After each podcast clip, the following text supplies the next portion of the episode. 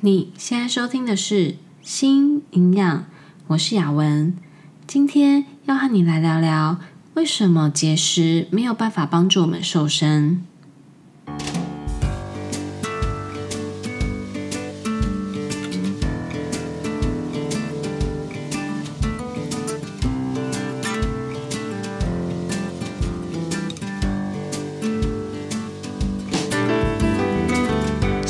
这个频道是为了要传达营养理念和讯息，而不是提供任何医疗相关的诊疗。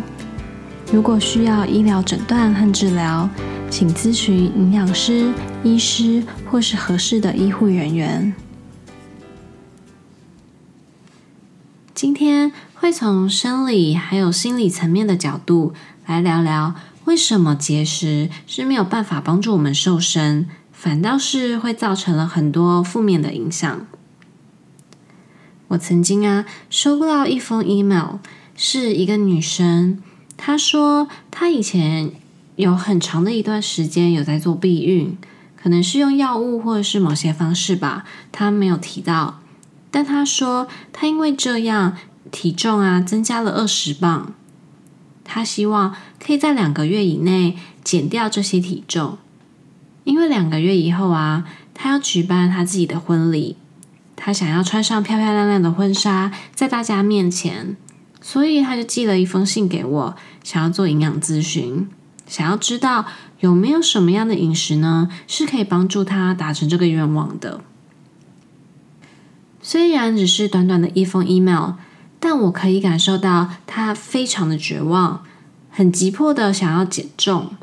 也可以感觉出来，他应该是一直以来都有在尝试各种不同的减重方式，只是都没有成功。唉，我是可以想象他的处境啊，毕竟婚礼嘛，谁不想要漂漂亮亮的？但是我心里啊，其实也是在默默的呐喊：二十磅诶，二十磅是多少？十公斤吗？大概就是一个。九公斤、十公斤的那个范围，所以他许了一个要在两个月以内用调整饮食的方式减掉十公斤这样的愿望。这可能需要一些很强的魔法才能帮他完成吧？他可能比较需要的是魔术师，而不是营养师。大部分的人如果想要减重，今天我们就先不管到底是什么样的原因好了。如果想要减重，大部分的人第一个想到的方式啊，就是节食。直接的想法就是，食物吃进肚子里面以后，就会转成热量，那这些热量就会被身体吸收嘛。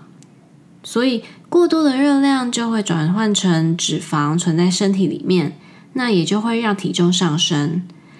所以反过来想，如果少吃一点，不要摄取过多的热量，体重也就会下降。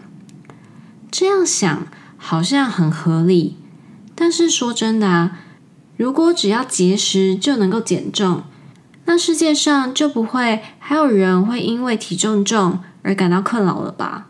对吧？前一阵子我看到一个 TED Talks，标题是 Why Dieting Doesn't Usually Work，为什么节食通常不会，通常不会成功？这是一个神经科学家 Sandra Umot 在二零一三年的一个演讲。二零一三年其实也是蛮久以前了，在那个时候就已经有很多人在讨论这样的话题。Sandra Umot 一开始呢就告诉大家，他从十三岁的时候就开始节食，开始尝试各种不同的饮食方式。但是不管是用哪一种方式减重，最后呢，体重都会恢复到原来的样子。我想，这应该对很多人来说，包括我自己啊，都有这种很熟悉的经验。很多人会问我，有没有为了减重而节食过？有啊，当然有。这就好像小时候大家都会学乐器，如果自己没有学乐器，好像就会很奇怪那样。以前啊，我也有节食过。但每一次都是花了好久好久好久的时间，才好不容易减掉了可能两三公斤，结果才高兴没多久，最后又会回到原本的体重，然后就会觉得，啊，又要开始继续节食了。那个时候啊，都会很生气、很失落，觉得怎么好像已经努力了好久好久，才有那么一点点的成果，结果马上又回到原点了，好像是那种付出了很多却没有收获的那种感觉。所以当然会对自己很生气啊。不过后来才知道，其实这是身体的本能，是身体啊想要帮助你，他才会这么做的。Cindra Amott 的专长是脑科学研究，所以他用脑神经科学的角度，简单的来解释了这个现象。他说啊，每个人呢都有自己的一个 set point，所谓的 set point。就是我们的脑啊，他自己呢会有一个他觉得的正常体重，那不是你自己觉得或是希望你的体重是多少，而是啊，大脑他认为体重要维持在某一个数值的时候，才能够让身体呢维持正常的运作。那虽然说是 set point，但其实呢，它是一个范围，大概是介于十到十五磅。所以大概就是四到七公斤的这个范围里面，在我们的脑部啊，有一个部位叫做下视丘，可能你之前也有听过。下视丘呢，它的工作内容有很多，像是调节体温啊、睡眠啊、情绪啊这些等等的，它都有参与到。下视丘呢，也对我们的进食和体重调节非常的重要。所以，当我们的体重减轻了，新的体重不在脑认定的那个正常范围里面，下视丘呢，它就会开始工作，努力的让体重回到那个正常范围里面。大脑它是不会知道你是故意想要让体重降下来的，只要那个体重低于他认为的正常范围里面，他就只会觉得你的身体没有得到足够的能量。所以会发出讯息，要让你觉得肚子很饿，让你去吃东西，把能量补足。那当然，它也会让身体的新陈代谢变慢，所以身体就会少消耗一些能量。Cindra Amott 提到了 set point 可以变高，但却很少会降下来。所以呢，当你每一次的体重降低，大脑就会觉得身体缺乏足够的能量，所以当你开始恢复正常饮食的时候，身体因为它不知道什么时候又可能会得不到足够的食物，所以只要有能量，它就会想要先存下来。这有点像是囤货的概念，就像新冠肺炎一开始的时候，大家都会开始囤卫生纸啊、酒精啊、食物那样，想要先预留一些东西下来。下一次如果又有什么灾难发生的时候，那我们就会有物资可以去保护自己。所以在这样的状况下，set point 就可能会提升。所以有可能对于一些常用节食的方式来减重的人来说呢，体重最后不但是会恢复到原来的样子，也有可能会比原来的体重还要更重。现在有很多软体，它可以帮你计算每个食物的热量，然后可以像日记本一样记录每天的热量摄取。或是现在有越来越多的餐厅，他们的菜单上面呢都是有标注热量的。有些人啊，平常会很在意自己吃进去的热量，所以会计算卡路里。那这些软体啊，或者是资讯，可能就会很实用。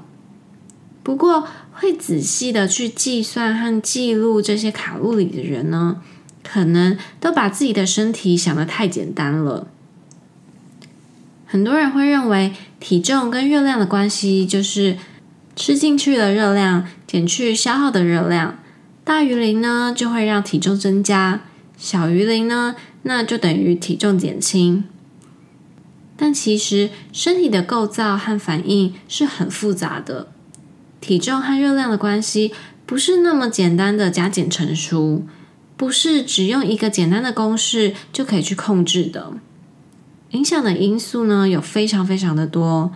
第一个马上就可以想到的就是，不管是用软体还是店家自己标注的食物热量，这些数值呢，都只是一个参考用的数值而已。可能今天厨师心情不好，炒菜的时候油多倒了一点。也许这一家店比较随性，每一杯饮料里面的珍珠量都凭感觉加。又或者可能最近的食材价格比较贵，所以便当里面的肉啊或菜的量都缩水了。这些差异啊，可以让他们的卡路里差异到正负一两百卡，甚至更多都不会觉得意外。一两百卡听起来好像很少，但如果你是一个小心翼翼的在控制热量的人，一两百卡应该算是差蛮多的吧？可能就要在跑步机上多待半个小时了。就算假设我们可以很精准的计算了食物的热量，假设说在你面前的这个便当所含的热量呢，就是这个数值好了。但是食物进到身体里面以后，是会经过消化和代谢的嘛？经过消化代谢以后，才会被身体吸收。所以食物本身所含的热量和身体吸收进来的热量，也会因为消化代谢的过程而有差异。再来，之前我们也有提过，每一个人的身体啊都是不一样的，对于不同的食物。它的消化吸收过程还有反应也会不一样，所以可能同样都是一碗卤肉饭吃进去肚子里面，我的身体和你的身体从这一碗卤肉饭里面所得到的热量可能就不一样。你看，光我们讲到这里，就有好多的因素是可以被放进去这个公式里面的，所以去斤斤计较卡路里，真的对于减重会很有帮助吗？更何况，我们身体是很复杂的，很多的现象，科学家也还没有完全可以找到答案，还等着更多的研究去挖掘。所以，真的是没有办法，只用简单的数学公式，用节食就可以随心所欲的去控制体重。那除了我们从生理的角度让你知道节食其实是没有什么成效以外，接着呢，我也想要用心理层面的角度来聊聊节食，它到底出了什么样的问题，导致它不但没有办法帮助你减重，还可能会造成饮食行为的不正常。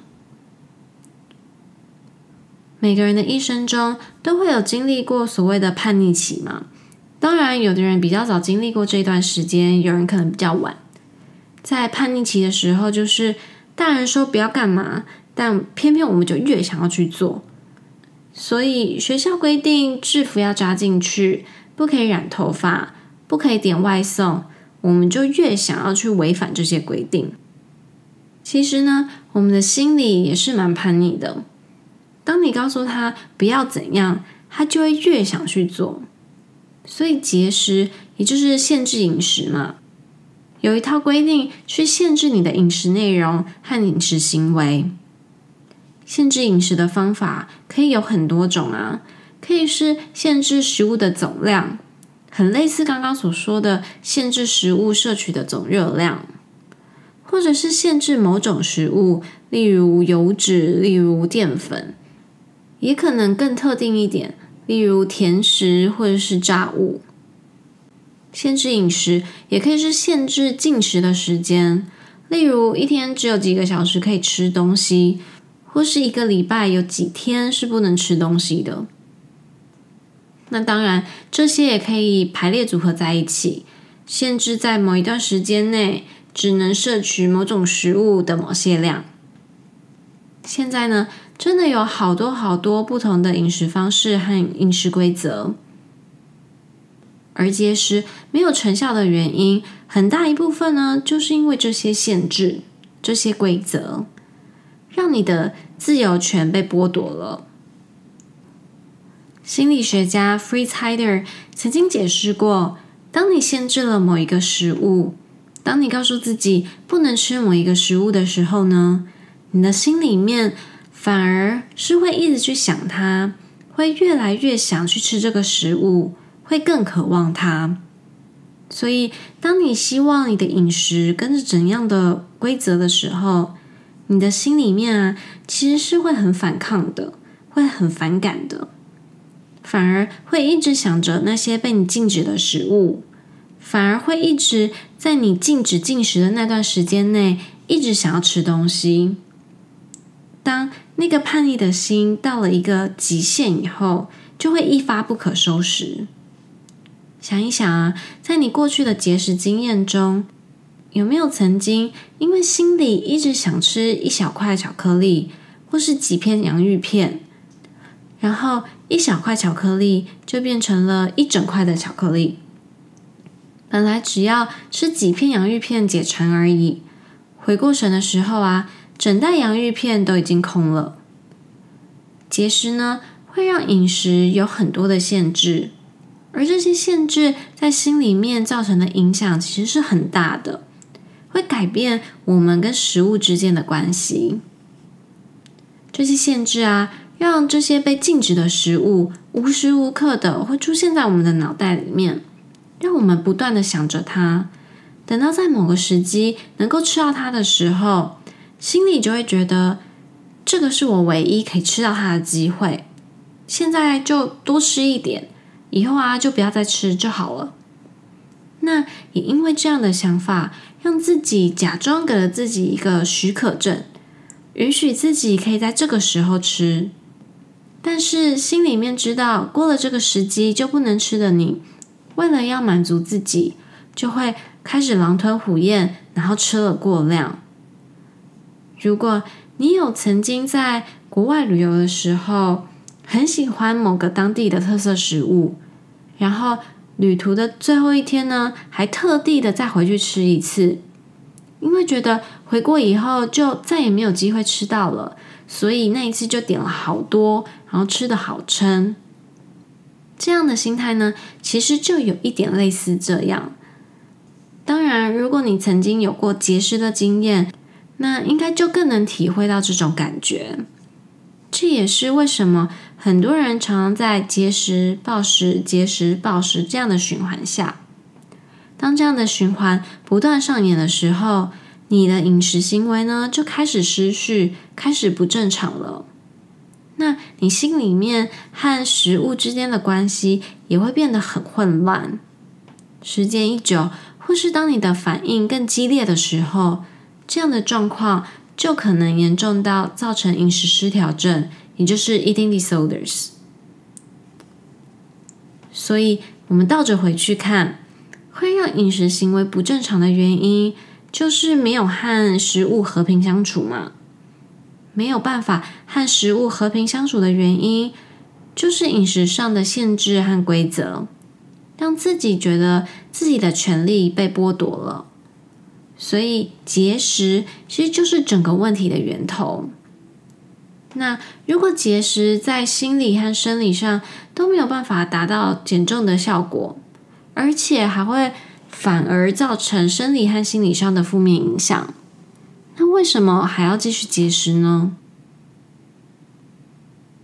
其实我知道，刚刚几十分钟内所讲的内容，大部分的人都知道，大部分的人都了解。会有这样的现象，也知道节食不会帮助我们减重，但是为什么还是很多人为了减重而去尝试各种不同的饮食呢？其实啊，问题就是在我们身处的环境当中。就像刚刚提到的，小时候看大家都学乐器，如果自己没有学乐器，好像就很奇怪一样。可是现在想想，为什么不学乐器的人就很奇怪？可能他的兴趣就不是音乐啊，可能家里面没有额外的钱可以上音乐课嘛。奇怪的不是不跟着大家想法走的人，而是想法本身可能就有问题。大家都在减重，大家都在节食，如果自己没有一起减重或节食，好像就会格格不入，没有办法融入这个大环境中。大家在吃完零食或甜点以后，都会去运动，或是在吃完大餐以后，隔天就会不吃早餐、不吃午餐来补偿。那如果我今天吃了蛋糕又喝了珍奶以后，却没有去运动或是节食，别人好像就会觉得很讶异。其实有问题的不是我的行为，而是这样的想法，也就是我们一直一直提到的瘦身文化 （diet culture）。节食的原因是为了减重。但是体重真的有这么重要吗？体重是可以反映出健康的好坏吗？我想，如果你常听我的 podcast，在你心里应该已经有了一些答案。如果你对瘦身文化还不了解，可以回去听听第三集，享受一点都不享受。我们在那一集解释了什么是瘦身文化。也聊到了瘦身文化带来了什么样的危害，以及我们应该要怎么做才能够终结瘦身文化。今天我们从生理和心理的角度去了解，为什么饮食的规则还有限制是对减重完全没有帮助的，不但没有帮助，反而有更不好的影响。瘦身文化的想法。让我们用体重来定义健康，用体重来定义一个人的价值。当体重超过了大众所认定的正常范围时，节食就是大家控制体重的第一步。只是饮食中的限制还有规则会破坏心理和食物的关系，进而让饮食的行为失序。所以，要怎么改善这个现象呢？留言或寄信给我，让我听听你的想法吧。好啦，今天的内容就差不多到这里。如果你有什么疑问或是想法，非常欢迎你留言或是写信给我，可以一起讨论和思考。如果你喜欢今天的内容，请帮我分享给身边的亲朋好友，让更多人可以一起加入我们。最后，谢谢你今天的收听，那我们就下次见喽，拜拜。